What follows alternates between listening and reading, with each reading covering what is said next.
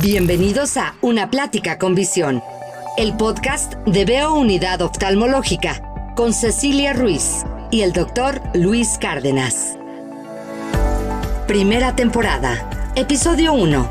La luz y la importancia en nuestra vida. ¿Qué tal? ¿Cómo están? Qué placer saludarlos en este podcast que damos inicio el día de hoy. El doctor Luis Cárdenas y una servidora Cecilia Ruiz. Eh, bueno, en este podcast vamos a hablar sobre todo de salud visual, pero el ser humano es integral, entonces vamos a hablar de muchos temas de salud que tienen que ver con la vista, con lo visual, pero también que tienen otras connotaciones, ¿no? Luis, ¿qué tal? ¿Cómo estás? Ceci, ¿cómo estás? Muchísimas gracias, primero que nada, por comandar este proyecto de Veo. Gracias por ser parte de, de él y de poner toda tu experiencia y toda, todo lo que tú eres para que esto salga de lo mejor. Muchísimas gracias en este primer episodio que estamos estrenando y que de verdad, bueno, yo soy el más feliz de que, de que estés al mando de este proyecto. Oigan, déjenme contarles rapidísimo que Luis y yo nos conocemos desde hace 30 años, 30 años. Eh, yo ya trabajaba en la radio y Luis era un jovencito de secundaria.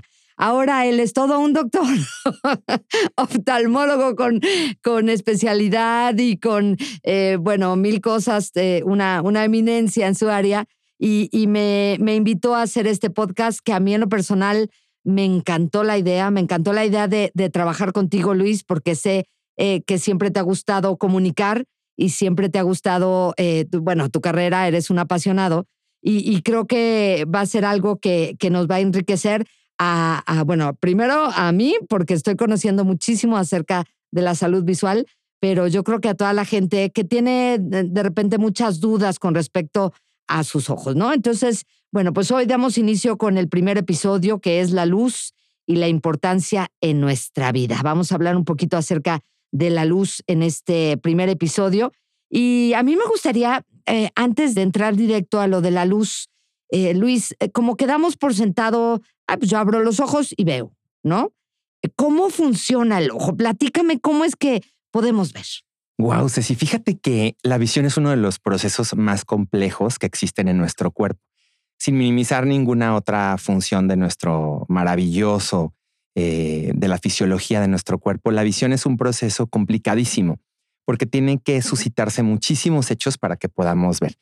En primer lugar, el ojo, bueno, funciona como una cámara fotográfica, pero antes quisiera decirte, ver es la percepción psicológica de las imágenes. Es decir, yo, por ejemplo, si te digo, a ver, si te pongo, por ejemplo, una pintura y te digo, ¿qué ves en esta pintura? Entonces tú a lo mejor me vas a decir, bueno, yo veo un lago con un barco y alguien me puede decir, yo veo montañas, yo veo un paisaje, yo veo una obra de arte. Entonces, ver es la percepción psicológica, es decir, es lo que yo percibo y también está muy, muy ligado y muy, muy mm, va muy de la mano con nuestras experiencias pasadas.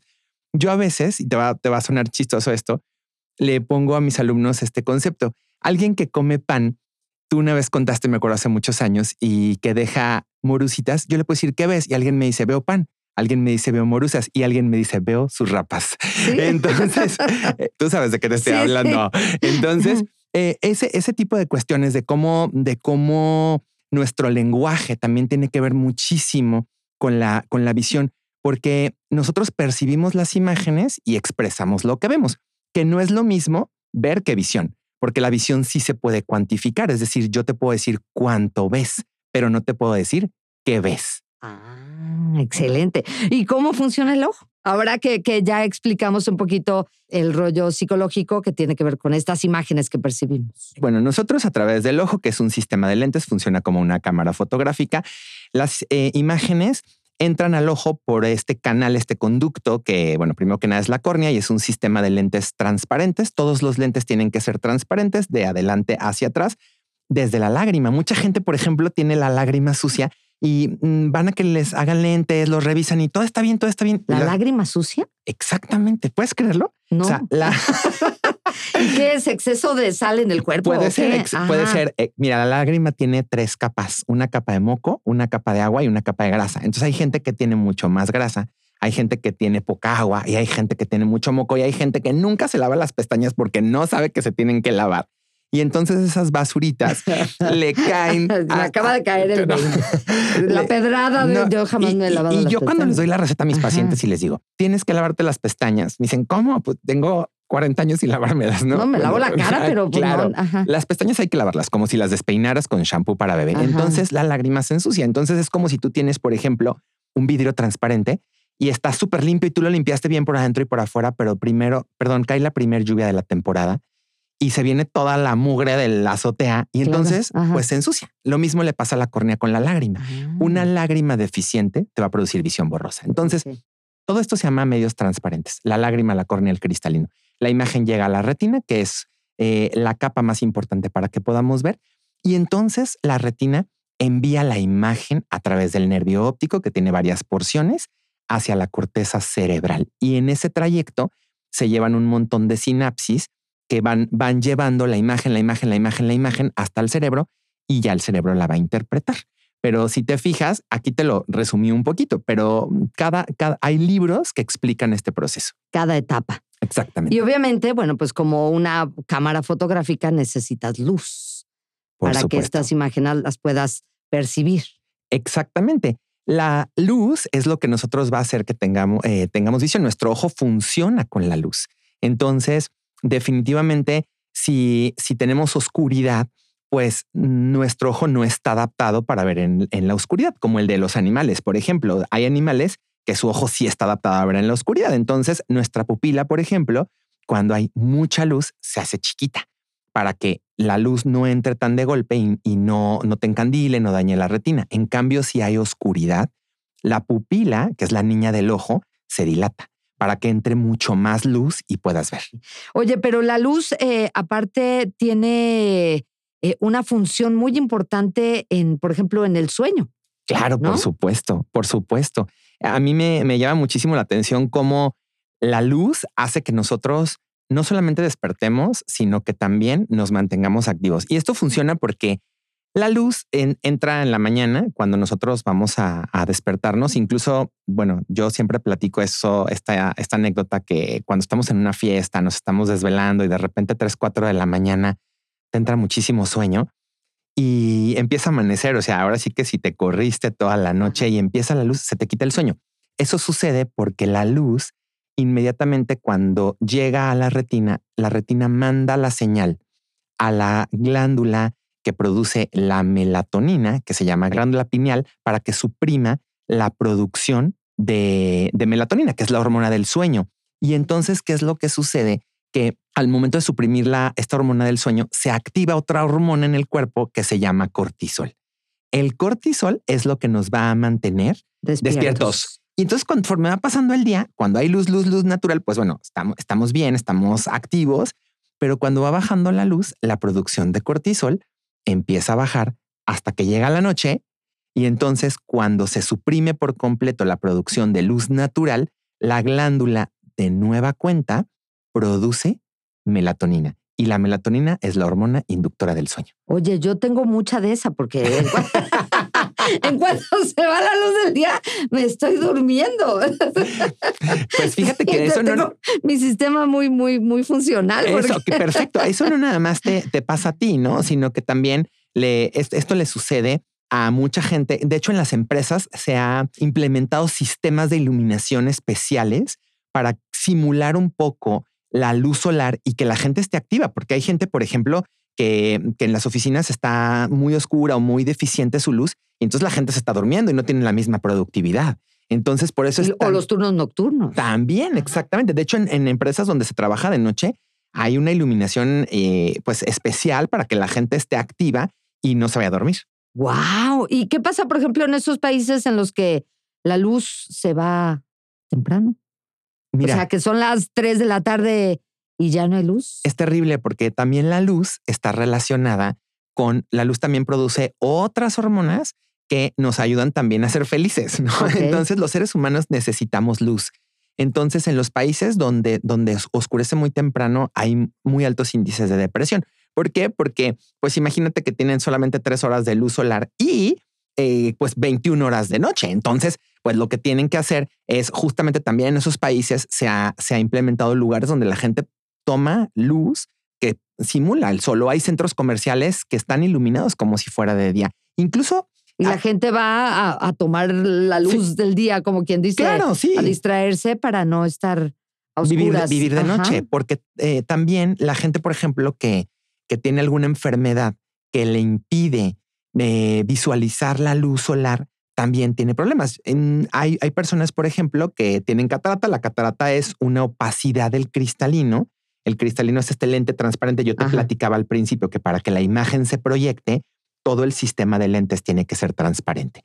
Entonces, eh, cuando el cristalino se opacifica, se forma catarata y entonces a la gente pues no le llega la luz. ¿Y qué pasa? Que este sistema que platicamos hace ratito de la producción de melatonina, pues no se lleva a cabo y hay gente que no le encuentra la causa de la depresión y tiene una catarata. Ah, caray. Por no Oye, qué interesante. Y de hecho, hay gente que nace así, que tiene esta deficiencia no, no de la catarata, sino que no puedan percibir, eh, que, no produzcan estas hormonas? No tanto que no las produzcan, pero sí hay gente que nace con alteraciones en el eje visual. O sea, por ejemplo, eh, hay niños que nacen con una, un leucoma corneal, que es una mancha blanca sobre la córnea, o sea, como si tú a tu ventana le pintas de blanco. Entonces, pues obviamente eso no va a permitir que la luz y todas las imágenes se refracten y si no se refractan, pues eh, para empezar, no va a haber. Y para seguir, vamos a tener un problema en la calidad de vida de la persona, porque como dije hace rato, la luz es necesaria para que nuestro cuerpo pueda funcionar. Oye, ¿y un ciego, por ejemplo, se puede, puede distinguir entre el día y la noche? Mira, si su retina funciona, porque puede ser ciego por muchas causas, ¿no? Pero si su retina funciona, bueno, mucha gente me puede decir, bueno, ¿cómo que ciego y, y la, retina le funciona. No, es que puede ser ciego porque tenga otro tipo de alteraciones, pero un ciego puede distinguir entre el día y la noche si tiene un resto de retina que le funcione.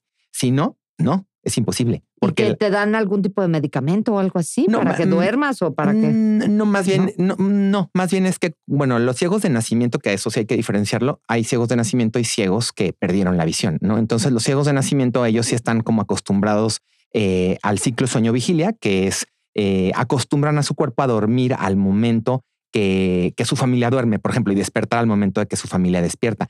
Pero los ciegos que perdieron la visión, por ejemplo, ya hablaremos más adelante de ello, eh, de mm, retinopatía diabética, desprendimiento de retina, o que quedaron ciegos por alguna otra situación, tienen problemas con este, eh, este eje de sueño vigila y sí requieren, por ejemplo, un suplemento de melatonina para poder conciliar el sueño y también en ocasiones requieren otro tipo de medicamentos pues para mantenerse despiertos porque todo se altera. Pero es importante recalcar que la luz solar es necesaria para, para esto, pero que no hay que ver al sol de frente, ¿verdad? Qué, bueno que me lo preguntaste, porque entonces. O sea, es muy buena la luz del sol, pero no, por favor, no vayan a voltear. Claro, no. O sea, la luz del sol es muy buena para muchísimos procesos en nuestro ojo y en nuestra vida pero no hay que voltear a ver al sol de cerca porque hay enfermedades relacionadas también con la luz solar. Van a decir, oh, que la canción entonces es buena o es mala, ¿no? Bueno, pues como todo en la vida es un, es un balance. Hay que trabajar en la luz, en la luz solar, pero no voltear a ver al sol, nunca voltear a ver al sol. Existen enfermedades directamente relacionadas por exponerse al sol sin protección. Oye, eh, por ejemplo, los aparatos electrónicos. ¿Qué pasa si alguien se quiere? Digo, yo he sabido de gente que de repente dice, eh, no me puedo dormir y me pongo a ver el celular o me pongo a jugar Candy Crush o me pongo a, sí, sí, o a, ver, el Facebook, a, ver, el Facebook, a estoquear, a ver, dejar ver la comadre, a dónde se puede de vacaciones. Pues sí. No, pero aparte, Digo, yo no hago eso. No, claro que no, ¿cómo crees? No, no, no, pero aparte luego, luego te, te, encuentras cosas. Sí, no, te porque luego cosas. etiqueta a alguien que luego dices, a ver, este cuate yo así. y, y, yo me acuerdo. A ver, ay, ¿cómo que ya terminaron con...? Sí, sí, pues, bueno, pero no es que uno ande, ande estoqueando, se entera uno. Claro. Pero bueno, hay quien lo hace en la noche. hay quien lo hace en la noche, por supuesto. De hecho, uno de, los, uno de los consejos que les damos siempre a las personas que no se pueden dormir es dos horas antes de dormir, por favor, no vean el celular. ¿Qué pasa? Lo que pasa es que la luz del celular como tal no es dañina. Eh, no está comprobado que la luz de los dispositivos electrónicos produzcan daños a la visión, pero una de las consecuencias por usar dispositivos electrónicos antes de dormir es la estimulación de la retina por la luz del celular, la luz del móvil, de la tableta. Y entonces, ¿qué pasa? Pues para tu mente y para tu cuerpo sigue siendo de día. ¿Por qué? Porque no se suprime la, eh, el cortisol y no se produce la melatonina. Recuerden que para que se produzca la melatonina debe de haber oscuridad. Incluso un tip que les damos a las personas que se despiertan en la noche o que no pueden conciliar el sueño es oscuridad total. ¿Para qué? Para que se produzca melatonina. ¿Y si te despiertas a las 3 de la mañana? no ver el celular, no ver el celular, ¿no? O sea, meditar, incluso hay quien recomienda. O rezar, porque si te despiertas es ahora que dicen cuentan, más no aseguran. Entonces, no, y 3.33, ¿eh? ¿Nunca te has despertado a esa hora? No, nunca. No. pero sí dicen. No, yo sí me despierto. No, me ha pasado. no, a mí sí. Y luego veo el reloj y digo, ay, no, la hora de Millie Rose. O sea, no. O sea, hay que dormirnos inmediatamente o ponerte a rezar, como bien dices. Oye, entonces no estoy loca cuando les diga a mis hijos que no agarren el celular o apaguen esos aparatos, bla, bla. Puedo yo ya eh, darle todas estas explicaciones y. Evidencia científica. Eh, si definitivamente tú tienes una fuente de luz de la que quieras cerca de los ojos, va a ser difícil que concilies el sueño. Digo, hay gente muy dormilona, ¿no? O sea, hay gente que, bueno, yo, yo por ejemplo me acuerdo cuando estábamos en la residencia, a mí siempre me ha costado trabajo dormir así como otras personas, ¿no? O sea, hay gente que se, se acuesta y pum, se duerme, ¿no? Entonces. La conciencia. Sí, también. eso es, eso es algo de traer. No.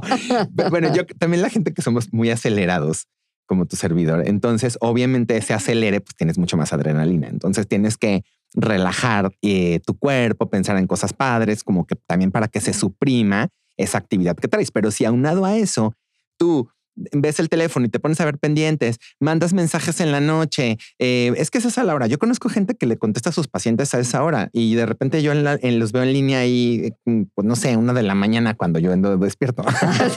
¿Qué haces a la una de la, mañana, viendo tu celular? y a mí me, y a mí me han dicho mis colegas, no, yo les contesto a la gente a la hora que yo llego a casa, porque a lo mejor los oftalmólogos no, no tenemos un tránsito hospitalario tan grande como lo tienen otros, por ejemplo, un, ginecólogo, no un ortopedista, o sea, tiene que dar consulta, pasar visita, operar. Nosotros prácticamente nos hospitalizamos. Entonces hay gente que va, hace sus rondas a los hospitales, terminan tarde y a esa hora le contesta los mensajes a los pacientes. Pero yo siempre digo, eh, peligroso utilizar el celular a esa hora porque seguro vas a tener una mala calidad de sueño. Muy bien, Luis. Entonces, recapitulando, la luz, la luz regula el ciclo del sueño.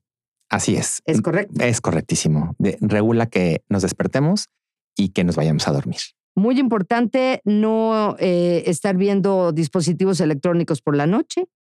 No ver dispositivos electrónicos antes de dormir y de preferencia, bueno, siempre que salgan al sol, si hay que tomar sol, eso es importante por la síntesis de vitamina D y porque además la luz del sol previene el aumento y progresión de la miopía, de lo cual ya hablaremos. Pero hay enfermedades que están directamente relacionadas con el sol, como las cataratas de, de los, las se llaman cataratas seniles o cataratas del adulto mayor, eh, la degeneración macular relacionada con la edad y, eh, bueno, ver al sol directamente puede mm, provocar una maculopatía solar, así se llama, es como la gente que ve un eclipse. Entonces, la luz es muy buena para hacer todas nuestras actividades, pero por favor, no vean al sol directamente. Perfecto. Y vamos a hablar de todas esas enfermedades y de todas esas historias que nos tienes en, en episodios posteriores. Muchísimas gracias. Gracias, Ceci. Escuchaste Una Plática con Visión, el podcast de Veo Unidad Oftalmológica, con Cecilia Ruiz y el doctor Luis Cárdenas. Para mayor información, consulta www.veosaludvisual.com o llama al 33 36 42 43 33.